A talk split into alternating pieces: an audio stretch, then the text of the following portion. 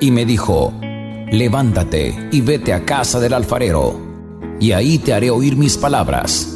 Iglesia de Cristo, Casa del Alfarero, Ministerio Sebenecer, presenta Moldeados por la Palabra, con el pastor Will Martínez.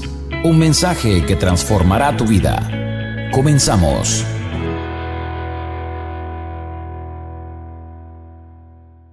Y amén. Que me acompañe a abrir su Biblia. Eh, se lo voy a decir de una manera como se lo oía mi pastor en una oportunidad. Y para ver si, si entramos a, eh, y podemos conectarnos en esto. Quiero que busque eh, el Evangelio de Mateo, pero en el Antiguo Testamento.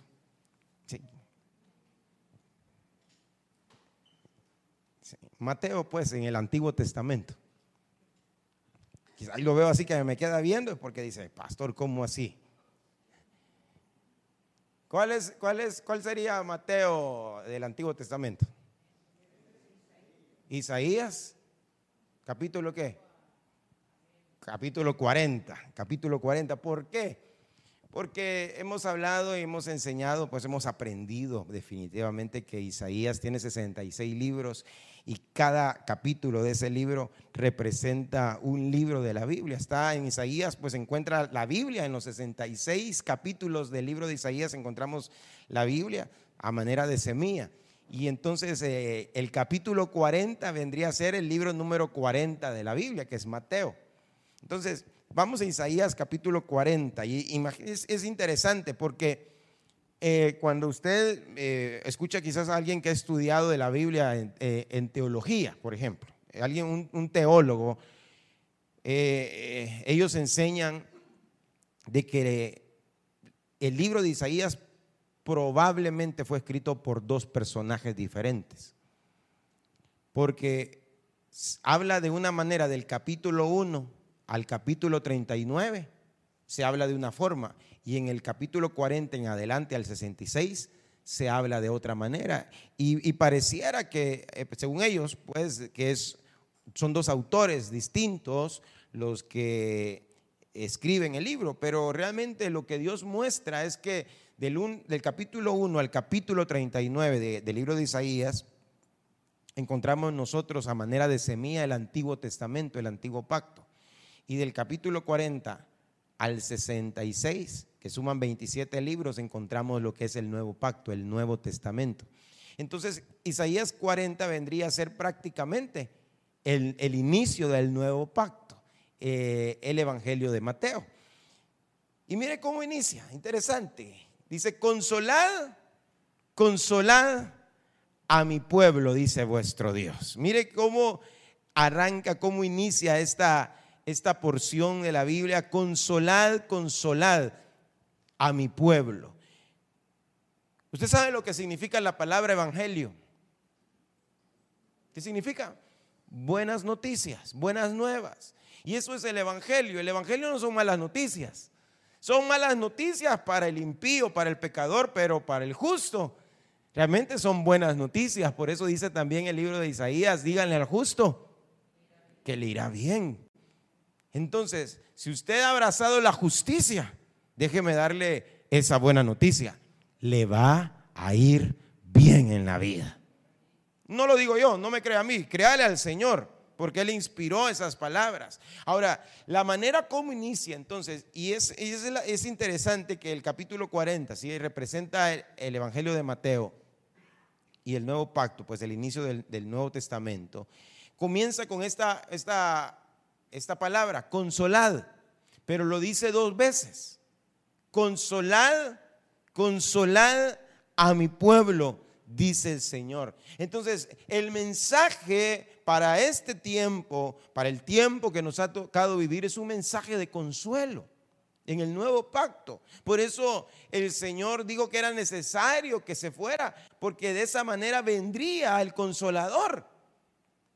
Le he explicado acerca de cómo el Espíritu Santo antes del nuevo pacto, antes de que Cristo viniera, el Espíritu Santo visitaba la tierra. Y el Espíritu Santo venía sobre hombres, sobre mujeres del Señor, pero así también se iba. Igual como sucedió cuando Noé lanzaba, ¿verdad? Y, dejaba ir aquella palomita en el arca y iba, regresaba y en una oportunidad regresó con una eh, ramita de olivo en su pico, pero llegó un momento en que, en que dejó de regresar, porque ese es el momento en que el Espíritu Santo sale del cielo, viene a la tierra y se queda con nosotros. Entonces, el Evangelio, mis amados hermanos, debemos entender que es una buena noticia para aquellos que hemos creído en el Señor, para aquellos que hemos puesto nuestra confianza en el Señor. Y una de las cosas que nos han enviado realmente a predicar es acerca del consuelo. O sea, una de las cosas que Dios quiere hacer con el pueblo de Él, con su pueblo, con su iglesia, es consolarlo. ¿Por qué será que el Señor quiere consolar a su pueblo? Debe haber alguna razón por la cual él, ordena que sea consolado. Y no solamente dice consuelen a mi pueblo, dicen consolad, consolad a mi pueblo, es decir, dos veces. Él lo repite dos veces. Eh, eh, hay un mensaje ahí que, nosotros necesitamos eh, realmente pedirle al Señor que nos lo revele, que nos lo muestre. Pero el Evangelio entonces es un evangelio que lo que ministra a nuestras vidas, a nuestros corazones, es consuelo. Y luego dice, hablad al corazón de Jerusalén. Interesante también esa parte de, este versículo, porque no se trata de hablarle al intelecto de las personas. ¿sí? No es, es pasar un mensaje de mente a mente porque nos convertiríamos en dementes, sino que es importante que le hablemos al corazón a las personas. Y eso es bien importante porque a veces el Señor para hablarle al corazón a, a, su pueblo, para hablarle al corazón, muchas veces lo va a tener que llevar al desierto, pero no para destruirlo sino para poder hablar a su corazón. Es lo que dice también el profeta Oseas en el capítulo 2, cuando dice que la va a llevar al desierto y allí va a hablar a su corazón. Entonces, nosotros también como ministros debemos aprender de que el mensaje que vamos a trasladarle al pueblo, a la iglesia, no es, no es, información, no es solamente un conocimiento, sino que hay que hablar al corazón. Dios quiere hablarle a usted al corazón. Dios quiere hablarle a cada uno de ustedes al corazón. Y, y eso, hermano, no es tan fácil. Eso solamente puede venir de parte de Dios. Cuando nosotros sabemos que no nos están hablando acá, sino que nos están hablando acá y que esa palabra viene de parte de Dios y podemos atesorarla y podemos abrazarla. Habla del corazón de Jerusalén y decidle a voces, decidle a voces. Cuando usted lee esa frase, decirle a voces, ¿qué entiende? Gritos. No es solamente hablarle, es gritarle, es alzar la voz, díganle a voces, hay un mensaje que hay que trasladar al pueblo. Entonces, entonces ayúdeme, hay que consolar al pueblo. Hay que hablarle al corazón también al pueblo.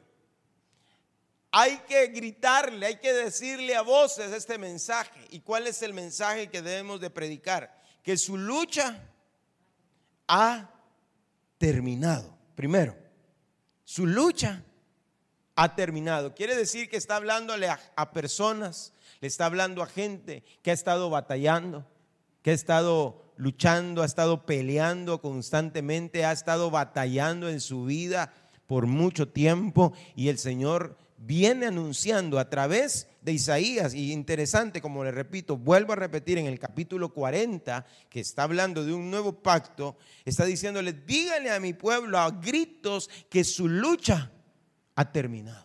Ahora, esto es bien interesante porque no es cuestión de que usted solamente lo crea y si no lo cree, no ha terminado su lucha. No, eso es lo que está diciendo el Señor. Tu lucha ya terminó. Lo creas o no lo creas, lo quieras recibir o no lo quieras recibir, el Señor quiere que tú sepas, amado hermano y hermana, que tu lucha terminó. Desde el, desde el punto de vista del Señor, Quizás del tuyo, tal vez tú digas no, pero desde el punto de vista del Señor, dice, ya terminó. Tienes que saber que ya tu lucha ya terminó. Tú quieres seguir en el ring, pero ya, ya el Señor ya te hizo más que vencedor. Su lucha ha terminado. Su iniquidad ha sido quitada.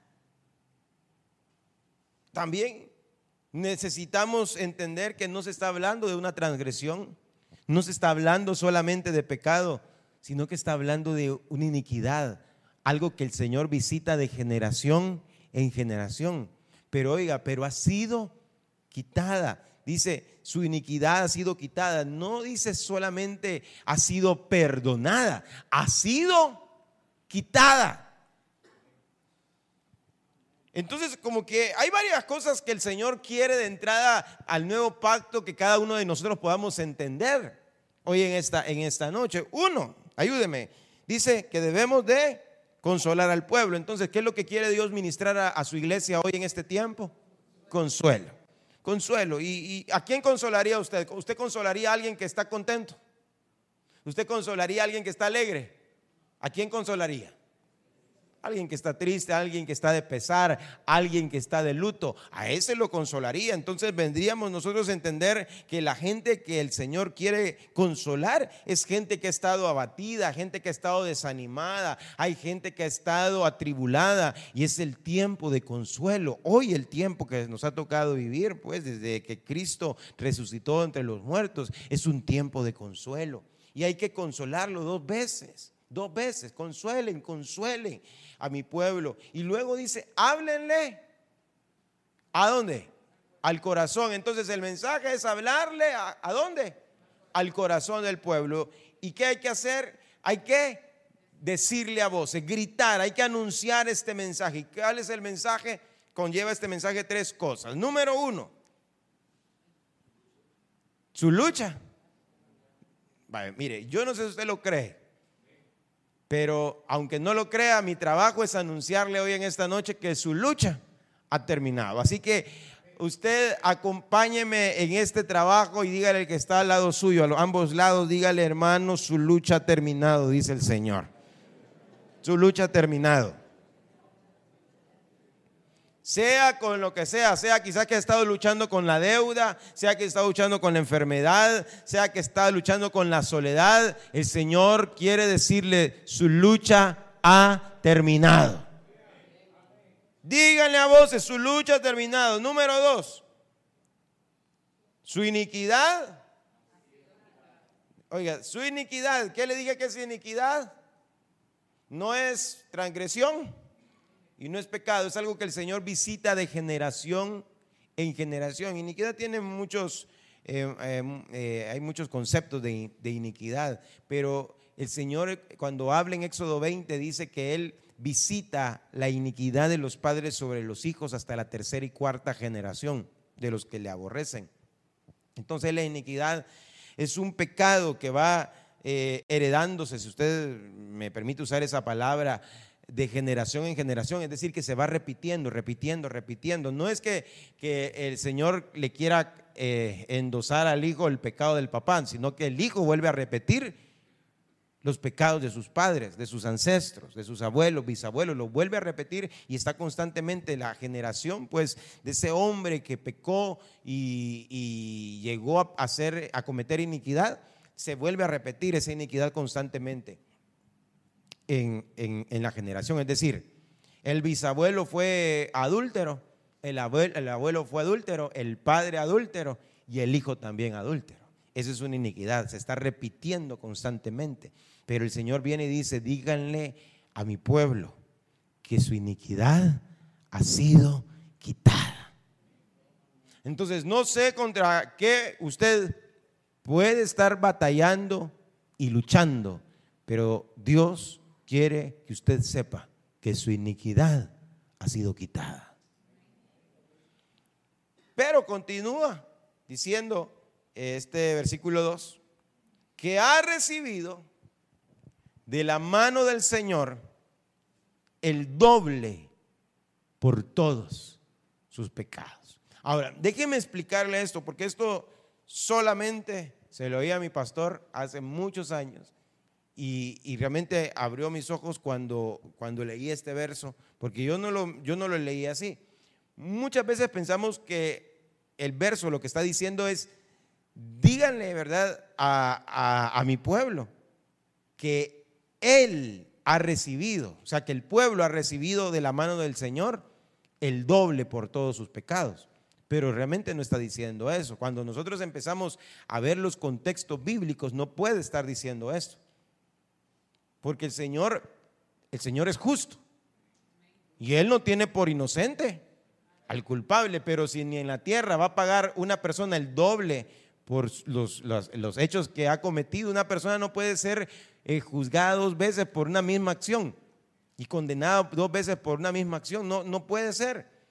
Si una persona, imagínese, lo mete en preso porque eh, mató a alguien y cumple su pena, no pueden venir y decir otro juicio y lo van a, volver a condenar por lo mismo. Ya no pueden, ya pagó una vez su, su, condena y si quieren inculparlo tendrían que inculparlo por otra, otra situación, pero no dos veces por el mismo pecado. Entonces, si eso sucede en tribunales humanos, con hombres imperfectos, se puede imaginar Dios. Dios no castigaría dos veces por una misma, por una misma causa. Entonces el verso no está diciendo que el pueblo ha recibido el doble por todos sus pecados. Lo que está diciendo es que Dios ha recibido de la misma mano de Dios, el Hijo, el doble por nuestros pecados. Es decir, la paga del pecado es muerte. Y sabe, Cristo la pagó por nosotros en la cruz del Calvario, pero no solamente en la cruz del Calvario, sino que descendió a las partes más bajas de la tierra para que también nosotros no sufriéramos la muerte segunda. Por eso nosotros hemos vencido a la muerte y nosotros, hermanos, ya no morimos. Lo más que podemos hacer es dormir, pero ya no morir. Ah, hermano, mire. Entonces, esto es lo que está diciendo es que el pueblo debe entender que Dios ha recibido el doble por todos los pecados de su pueblo. Es decir, pagaron el doble por usted y por mí, pues. No sé si me doy a entender. Eh, ¿Quién pagó? ¿Quién pagó por, por usted? El Señor. Entonces, él, recibió, o sea, el, el Padre recibió de la mano del Señor el doble por todos nuestros pecados. Ahora, ¿por qué es importante entender esto? Porque eso me, me, da la pauta a mí de ver que Dios cuando está pensando en bendecirnos, está pensando en bendecirnos doblemente. Doblemente. Y este evangelio que nosotros estamos realmente predicando, estamos anunciando, en el cual nos encontramos y nos deleitamos día con día, es un evangelio de una doble porción para cada uno de nosotros. Y eso es algo que Dios está trayendo a memoria para que nosotros en este año de reconocimiento podamos entender que Dios no solamente nos quiere bendecir, y como le decía quizás de la semana pasada, yo creo que con una bendición de parte de Dios nos bastaría. Que Dios nos dijera, te voy a bendecir, nos bastaría o no. Pero que el Señor diga, te voy a doblemente bendecir. Eso, hermano, eso es incomprensible a nuestra mente humana. Entonces, lo que vemos acá en Isaías capítulo 40 es que lo que el Señor quiere hacer en nosotros. Así como Él pagó el doble, usted y yo vamos a recibir el doble del Señor. Mire, no sé si usted se recuerda aquella parábola que aparece creo que en Lucas, no sé si es el capítulo 10, pero es una parábola de, un, de un buen samaritano, así, así le llaman algunas Biblias, la parábola del buen samaritano. Se recuerda de un hombre que fue asaltado eh, yendo por el camino y de repente un, sacerdote, un levita lo ven golpeado, herido, pero pasan de largo y un samaritano lo encuentra, lo venda, echa aceite, vino en sus heridas, lo pone en su cabalgadura y se lo lleva al mesón y le dice al mesonero, aquí te dejo dos denarios para que me lo cuides. Y cuando yo vuelva, si has gastado más, yo también te lo voy a pagar. Ay, hermano, entonces, eso están hablando de que van a pagar dos veces. Porque ya pagaron por usted para que lo cuiden en el mesón. Pero si usted da problemas todavía, no lo podemos sacar del mesón, fíjese. Porque aquel que lo encargó al mesonero nos dijo que va a regresar y que lo quiere ver ya sano, que ya lo quiere ver repuesto, no lo quiere ver así todo, todo sachajeado, hermano. No lo quiere ver, hermano, lo quiere ver bien bonito. Se va a dejar, se va a dejar. No puede quedarse, hermano, no se puede acomodar, tenemos que tenemos que seguir adelante, tenemos que avanzar, tenemos que seguir caminando, hermano, y el que va a venir vendrá, no tardará, dice la palabra, pero él va a pagar otra vez si es necesario pagar por usted. Lo que haya gastado de más, él lo va a pagar. Entonces estamos en un evangelio de una doble bendición. Estamos en un evangelio de una doble porción, hermano. Y eso es lo que Dios quiere darle a usted. Entonces me topo de pronto en la Biblia con muchos versículos que hablan de una doble porción. Y quisiera que me acompañara rápidamente a ver algunas, algunas de ellos. Mire, el tiempo, el tiempo va avanzando acá muy rápido. Eh, voy a entresacar algunos de los versos que yo tengo por acá para que los podamos ver juntos. Eh, y le voy a mostrar este. Vamos a ver este versículo. Vaya conmigo a Proverbios capítulo 31. Proverbios capítulo 31. Le voy a leer la Biblia Jerusalén. Si usted la tiene, pues la puede buscar conmigo. Si no, cualquier versión que tenga nos va a ayudar.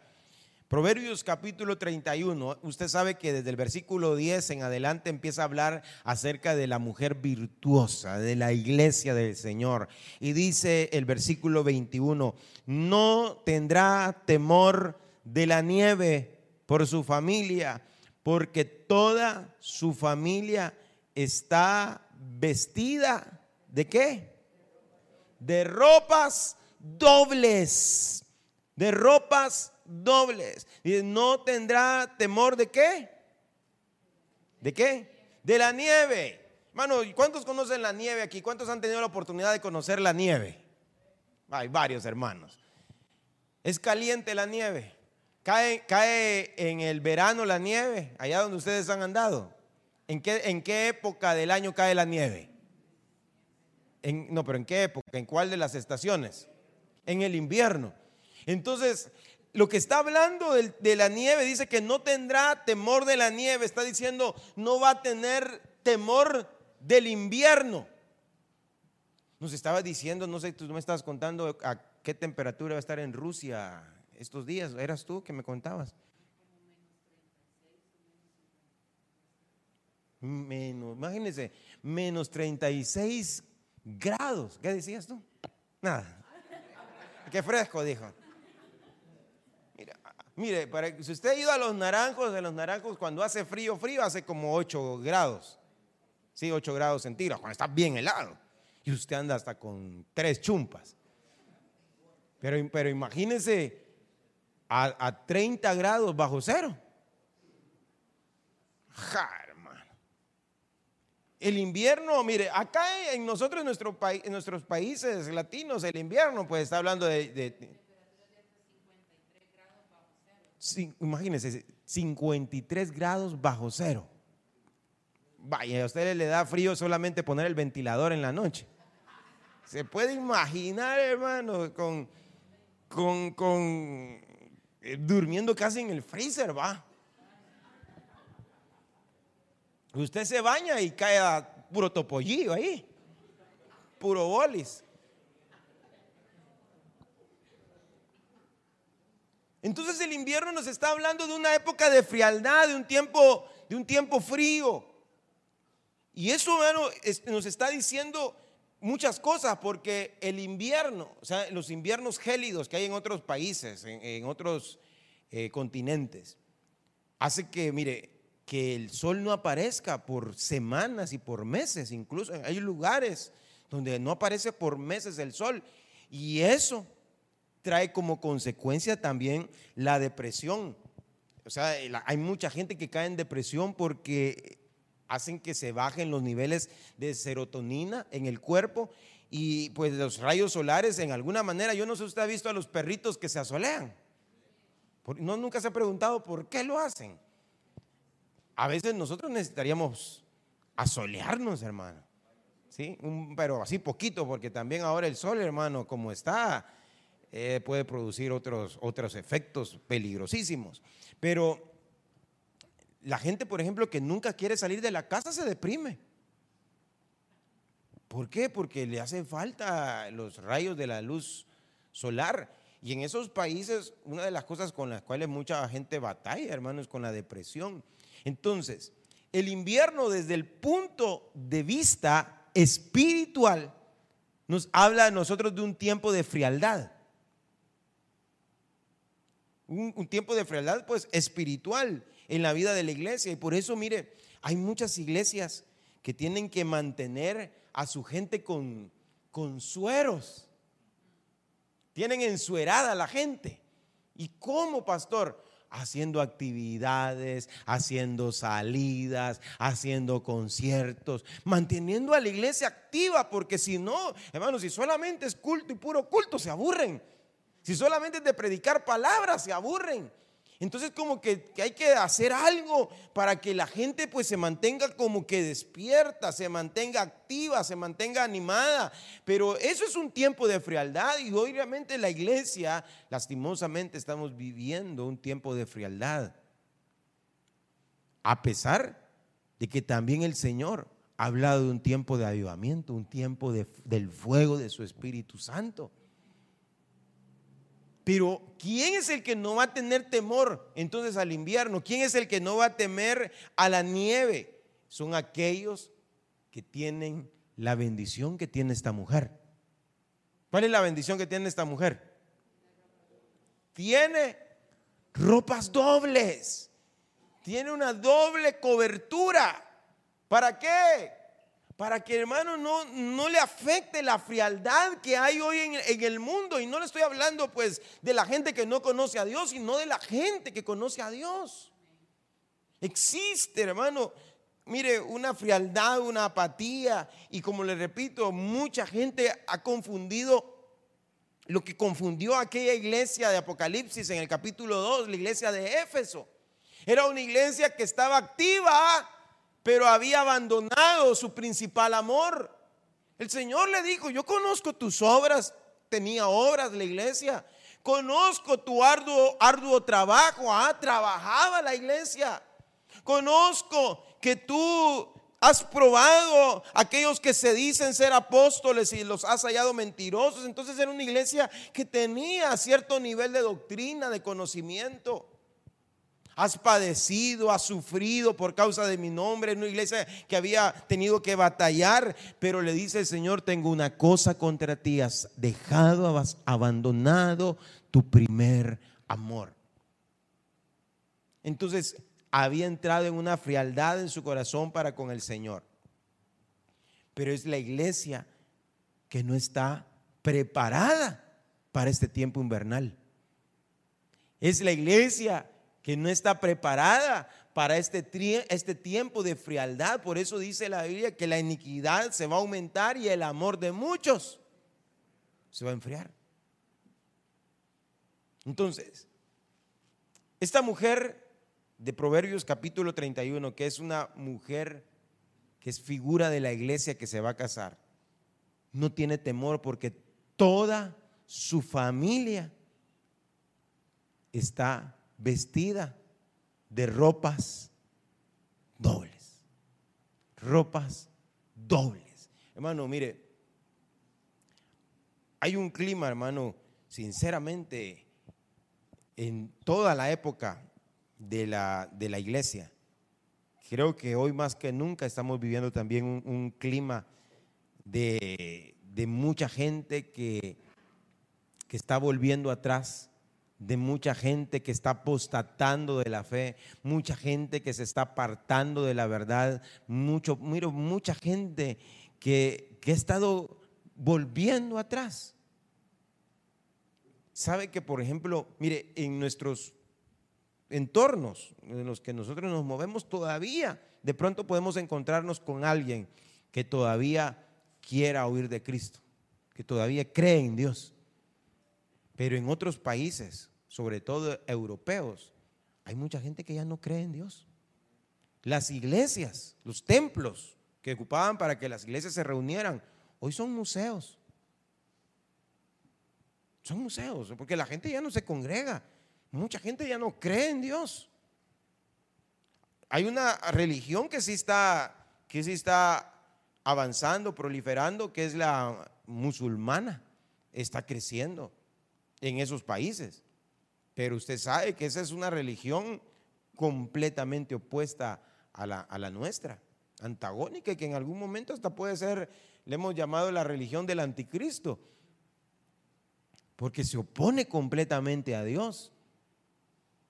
Son los únicos que decapitan a, a los que pues no van de acorde incluso a sus creencias. Entonces, se está viviendo, hermano, y se está cirniendo un, frío espiritual. Y hermano, y todos vamos a, eh, de pronto vamos a percibir esa frialdad de gente que quiere dejarse de congregar, gente que no quiere buscar de Dios, gente que no anhela servir. Y uno dice, ¿por qué? ¿Por qué si Dios ha sido tan bueno, si Dios ha sido tan amoroso, tan misericordioso? Porque hay gente así, porque hay una frialdad que se está cirniendo. Pero ¿quién no va a tener temor de esa frialdad? Aquellos que están con una ropa doble, que tienen una doble vestimenta. Y eso es lo que Dios quiere proveernos a cada uno de nosotros hoy en este tiempo. Un doble vestido, una doble cobertura. ¿Para qué? Para que no nos afecte. Ah, hermano, mire, pidámosle al Señor que Él pueda poner de ese fuego en nuestro corazón, como le sucedió a aquellos, aquellos de Maús, que iban camino a Emaús, pero de pronto el Señor se les apareció. Y el Señor les comenzó a hablar, el Señor les empezó a dar la palabra, les empezó a hablar acerca de las cosas que el Cristo tenía que padecer. Y, y un momento en que usted sabe y se recuerda de la historia que el Señor le abrió los ojos cuando estaban eh, partiendo el pan, ellos lo reconocieron, pero empezaron a hablar después de que el Señor desapareció de su vista. Ellos comenzaron a decir, no era cierto que nuestro corazón comenzaba a arder cuando Él estaba hablando, nos estaba abriendo las escrituras. Había un fuego que se empezaba a encender, que hoy en este tiempo el Señor haga encender ese fuego nuevamente en ti para que tú no puedas ser afectado por la frialdad que hoy se está cirniendo en este tiempo y que podamos ser cubiertos doblemente, doblemente, hermano, la cobertura, mire, es una bendición. La cobertura es una bendición. Nadie va a poder presentarse delante del Señor desnudo. Tiene que aparecer, presentarse delante del Señor cubierto. Pedro cuando le dijeron, estaba pescando y le dijeron que era el Señor el que estaba a la orilla, dice que se vistió y se tiró al agua. Usted hace al revés, cuando se va a tirar al agua se desviste, ¿va? Y se pone el short, la calzoneta. No, Pedro se vistió porque se iba a presentar delante del Señor. La mujer cuando ora y profetiza, tiene un pelo para el cabello, ¿verdad? Que es en alguna manera el Señor se lo dio para las actividades naturales, pero el velo se lo dio como una doble cobertura para poder presentarse también delante del Señor. Entonces, la mujer virtuosa tiene ropas dobles. Dios quiere bendecirte en este tiempo con ropas dobles para que no te afecte la frialdad. Tú no puedes decir, no, yo no me voy a pagar, no, yo no voy a retroceder. No digas eso, porque por la bondad del Señor permaneces. No seas jactancioso, mejor teme al Señor y dile, Señor, no me dejes, no me sueltes. Hermano, porque hay muchos que han vuelto atrás, hay muchos que estaban quizás hasta predicando. El apóstol Pablo decía, yo mismo no estoy dando como golpes al aire si no estoy corriendo como la aventura, estoy golpeando si es necesario mi cuerpo, porque no sea que yo habiendo sido heraldo, termine siendo descalificado. Estamos viviendo tiempos muy peligrosos, donde nos podemos acomodar. Podemos acomodarnos y, como le repito, hay muchas iglesias que lo que hacen para que el pueblo no se acomode es mantenerlos con sueros, con actividades, con salidas, con, diversiones. Y dicen, no, pero es que es, es sano. Por eso andan celebrando un montón de cosas que no deben de celebrar. Hermano, mire, a mí me pasaron, me pasaron una, una foto donde ahora para el mundial, en una iglesia, un servicio del domingo, que ellos tienen el servicio del domingo, en, en la tarima, aparte que estaba el tamucito a un lado, estaba un televisor y estaban pasando el partido. Era la final. O sea, pusieron, el, el, el pastor no predicó quizás ese día, no sé, pero puso, pero a la hora del culto. Porque usted sabe que, era a la hora del culto, el, fue, fue, el partido. ¿A qué hora fue el partido? ¿Ah? En la final. A las nueve. Y como fue extra tiempo, ¿hasta qué horas terminó? Doce pasada, va. O sea, no hubo culto. Hubo partido. Y, lo, y sabe lo peor, que transmitieron el culto. O sea, transmitieron, transmitieron que la iglesia está viendo el juego. Yo no sé, o sea, no sé si soy mal pensado. No sé si soy mal pensado. Pero yo creo que lo que estaban mostrándole a otros no era el partido, porque lo podían ver de gratis. Si tenía un televisor en su casa, lo podían ver. Yo lo que estaban, creo que mostrando era, miren aquí, somos de mente abierta. Aquí no somos legalistas. Aquí somos una iglesia divertida, quizás. Aquí podemos, aquí podemos hacer, hacerlo, pues. Hermano, y hay muchas iglesias, muchas congregaciones así que han cambiado, hermano, el tiempo de la palabra por más tiempo de alabanza, por más tiempo de cantos. Y, todo tiene su lugar, pero no podemos hacer un lado de la palabra. Estamos en un tiempo de frialdad, pero Dios lo que está diciéndonos es, yo quiero vestirte de ropas dobles para que no tengas temor, no tengas temor de la frialdad, no tengas temor de la nieve, no tengas temor del invierno. Es una bendición entonces para nuestra vida que Dios quiere darnos en este tiempo. Pero vaya conmigo a Zacarías. Zacarías, capítulo 9. Le voy a leer otra versión que tengo por acá que me encontré. Le voy a leer la Reina Valera contemporánea. Reina Valera contemporánea. Zacarías capítulo 9, verso 12. Léalo conmigo. Dice, Vuelvan pues a la fortaleza, prisioneros de esperanza. En este preciso día yo les hago saber que les devolveré el doble de todo lo que perdieron. Yo les devolveré el doble de lo que han perdido. Ay, hermano, mire, usted ha perdido algo. En la vida ha perdido algo. Ay, pastor, muchas cosas, muchas cosas. Pero mire una promesa que el Señor le hace. Y por eso le digo que es interesante ver cómo este evangelio se convierte en un evangelio de una doble porción. No podemos verlo solamente como una porción. Hay muchos versículos que nos hablan de una doble bendición, de una doble porción de Dios para nuestra vida y sobre todo en este tiempo. ¿Sabe por qué? Hago un paréntesis. Porque cuando Israel estaba en el desierto, el Señor les alimentaba con pan del cielo, con maná. ¿Y qué es lo que tenían que recoger diariamente ellos? Lo que iban a comer, lo necesario. ¿Qué pasaba si ellos guardaban para el siguiente día? Se arruinaba, se engusanaba. Pero había un día, era el único día en que ellos podían recoger doble porción. El sexto día. ¿Sabe que Israel pues, no contaba sino los días con uno, dos, tres, cuatro, cinco? En el sexto día, ellos recogían doble porción, doble cantidad de alimento. Y nosotros estamos espiritualmente viviendo ese sexto día.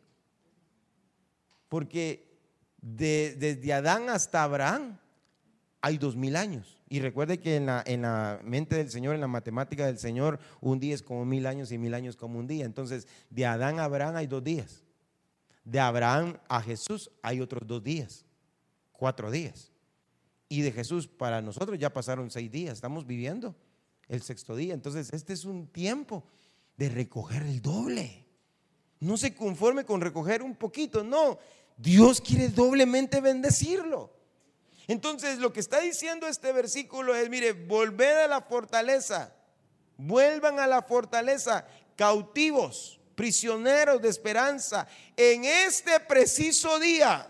O sea, es decir, hoy yo les hago saber, Dios quiere que usted sepa algo, que les voy a devolver el doble de lo que perdieron. Ah, si lo cree, dele un fuerte aplauso al Señor en esta noche.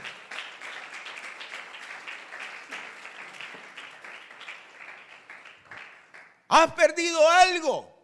Has perdido algo. Dios te hace saber hoy en esta noche, en este año del reconocimiento, te hace saber, te va a devolver el doble. Te va a devolver el doble. Ay, ¿cómo lo va a hacer? Eh, yo perdí mi trabajo, me va a dar dos trabajos. Mire, eso es problema del Señor. ¿Cómo lo va a hacer el Señor? Quizás te va a dar un trabajo, pero con el sueldo duplicado quizás. No sé qué hayas perdido, pero el Señor está haciéndote saber hoy en esta noche que te va a devolver el doble. Él te lo quiere devolver. Ahora, me gusta una versión que aparece acá, y tal vez mis hermanos de alabanza me pueden ayudar. Tal vez me, me ayudas ahí con el piano. Y mis hermanos de alabanza pueden ir pasando. La NTV, la nueva traducción viviente. Y dice, regresen al refugio Ustedes, prisioneros, ¿saben que en los tiempos de Moisés y tiempos de Josué habían ciudades de refugio? O sea, donde alguien de pronto había matado a alguien sin, sin, sin querer queriendo, pues, y, y mataba accidentalmente a alguien. La ley decía que un familiar se podía vengar. Un familiar podía perseguir a ese asesino y matarlo. Pero si él sabía que lo había hecho de una manera accidental, él podía correr a una de las seis ciudades de refugios que habían y ahí tenía que presentar su causa. Y entonces acá vemos que el Señor dice en Zacarías 9:2 en esta versión, regresen al refugio. Este es un lugar de refugio. Este es un lugar, es una casa que Dios ha levantado para refugiarte. En otras palabras, regresa a congregarte. No te estás congregando, regresa a congregarte. Tú que eres, has sido un prisionero, pero que todavía tienes esperanza. Regresa, porque hoy mismo, dice esta versión NTV, hoy mismo prometo que les daré dos bendiciones por cada dificultad. Ah, hermano, Tú me puedes decir de pronto, no, yo no he perdido nada, pastor. Bueno, está bien, pero dificultades yo creo que todos hemos tenido aquí. Más de alguna dificultad hemos tenido. Y el Señor dice, yo prometo que por cada dificultad que tú has tenido en este tiempo, yo te voy a dar dos bendiciones. Yo no sé si tú puedes creerlo y recibirlo en esta noche pero Dios te quiere doblemente bendecir. Hemos estado hablando y hemos estado explicando acerca de este año de reconocimiento. Es un año amplio eh, para poder explicar tantas cosas, tantas cosas. Pero una de las cosas que yo quiero que usted atesore en su corazón en este año, porque yo se lo he compartido en otras oportunidades. Yo he visto cómo cada año esa palabra que se ha desatado ha tenido un cumplimiento para mi vida, para mi casa y también para la iglesia. Yo he oído testimonios eh, maravillosos, hermano, como cuando vivimos la, proclama del, del renuevo, cuando vimos la proclama de la reconciliación, la proclama de la recuperación, hermano, la proclama de la reivindicación tremenda. Y hoy una proclama de reconocimiento. Así como se reconocieron a los primogénitos con una doble porción, con una doble bendición de herencia, Dios también este año te va a doblemente bendecir. Hermano, te va a doblemente bendecir. Has tenido dificultades. Cuando atravieses una dificultad, no te quejes. Señor, dile, Señor, tú prometiste en Zacarías 9:12 que por cada dificultad me vas a dar dos bendiciones. Así que esta dificultad no me va a preocupar, porque eso significa que tú me vas a bendecir dos veces más porque esta dificultad. Dios está abriendo un tiempo maravilloso. Dios está abriendo y ha abierto un tiempo especial para su iglesia. Yo quiero que cierres tus ojos ahí donde tú estás en esta noche. Cierra tus ojos un momento, por favor. Ay, hermano. Eres escogido.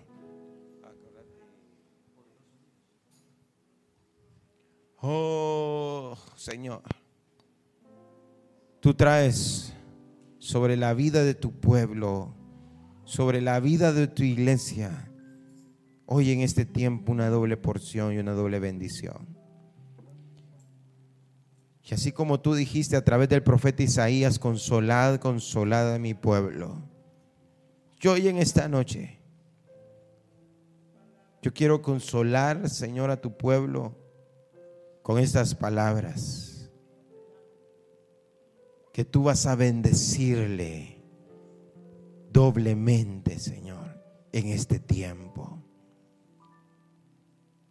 Yo quiero decirle a ellos, Señor, como tu palabra dice, su lucha ha terminado, pero tú has pagado el doble. Tú recibiste de la mano de tu Hijo el doble por todos sus pecados. Y hoy en este tiempo, en este año de reconocimiento, que ellos puedan ver el cumplimiento de esta palabra, Señor. Aunque sus ojos naturales, Señor, puedan estar vedados, que ahora tú puedas abrir sus ojos espirituales y ellos puedan ver hoy el cumplimiento de tu palabra, un Dios que no miente. Hoy oro, Señor, oro por cada uno de ellos hoy en esta noche, por aquellos que han estado pasando dificultades, aquellos que han estado pasando por pruebas, aquellos, Señor, que han estado pasando por diferentes circunstancias adversas. Hoy ellos puedan volver al refugio y ahora su esperanza pueda ser resucitada, Señor, y puedan recibir hoy lo que tú estás proclamando para este tiempo. Que hoy cada uno de ellos pueda levantarse, Señor, de la condición en la que se encuentra. Y pueda ver, Señor, cómo tú vienes cumpliendo tu palabra a cada una de sus vidas. Padre, en el nombre poderoso de Jesús, yo quiero invitarte a que te pongas sobre tus pies un momento.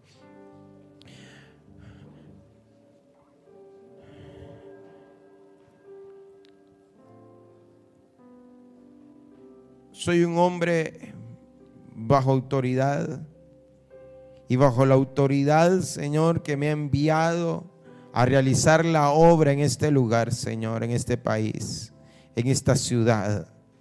Hoy yo proclamo tu doble bendición sobre este pueblo. Yo proclamo, Señor, con esa autoridad, Señor, que me ha enviado, de mi cobertura, de mi apóstol, Señor. Hoy yo proclamo una doble bendición sobre cada vida, sobre cada familia, sobre cada hogar de esta casa, Señor. Si han pasado por dificultades, como dice tu palabra aún en Zacarías capítulo 9, verso 12. Hoy, Señor, por cada dificultad ellos puedan recibir una doble bendición. Que tú puedas restituirlos doblemente, Señor. Que puedas restaurarlos doblemente, Señor. Padre, en el nombre poderoso de Jesús, como aquel hombre clamó, una doble porción de tu espíritu sea hoy sobre tu pueblo. Que una doble porción de alimento pueda ser recogida por tu pueblo en este tiempo. Que una doble cobertura, Señor, venga sobre ellos, Señor.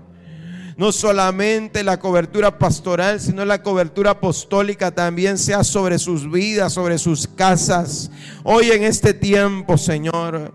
Una doble alegría venga sobre sus vidas hoy también una doble porción de gozo venga sobre ellos, Señor. Hoy en esta noche, Padre, en el nombre poderoso de Jesús, sobre ellos, sobre los suyos, una doble porción de tu consuelo, de tu gracia, Señor, sea sobre sus vidas hoy, Padre. En el nombre poderoso de Jesús. Hoy recíbelo en esta noche de parte de Dios. Atesóralo en tu corazón. Atesora esta palabra en tu corazón hoy, esta promesa de Dios para tu vida. Porque Dios quiere que tú sepas que en este año Dios va a llenar tus dos manos de bendición. Doblemente, doblemente doblemente lo va a hacer el Señor. Te vas a, te vas a dar cuenta y vas a gozar, te vas a reír al ver cómo Dios comienza a multiplicar lo que hay en tus manos. Él no solamente te va a bendecir, Él está prometiendo que Él te va a bendecir doblemente hoy en este tiempo. Esa es la buena noticia que Él trae para tu vida. Esa es la buena noticia que Él quiere que tú puedas recibir y conocer hoy en esta noche. Doblemente, una doble porción, una doble bendición sobre tu vida. En el nombre de Jesús. Iglesia de Cristo, Casa del Alfarero, Ministerio Sebenecer presentó Moldeados por la Palabra con el pastor Will Martínez escríbenos a nuestro correo electrónico. Visítanos en nuestra página web.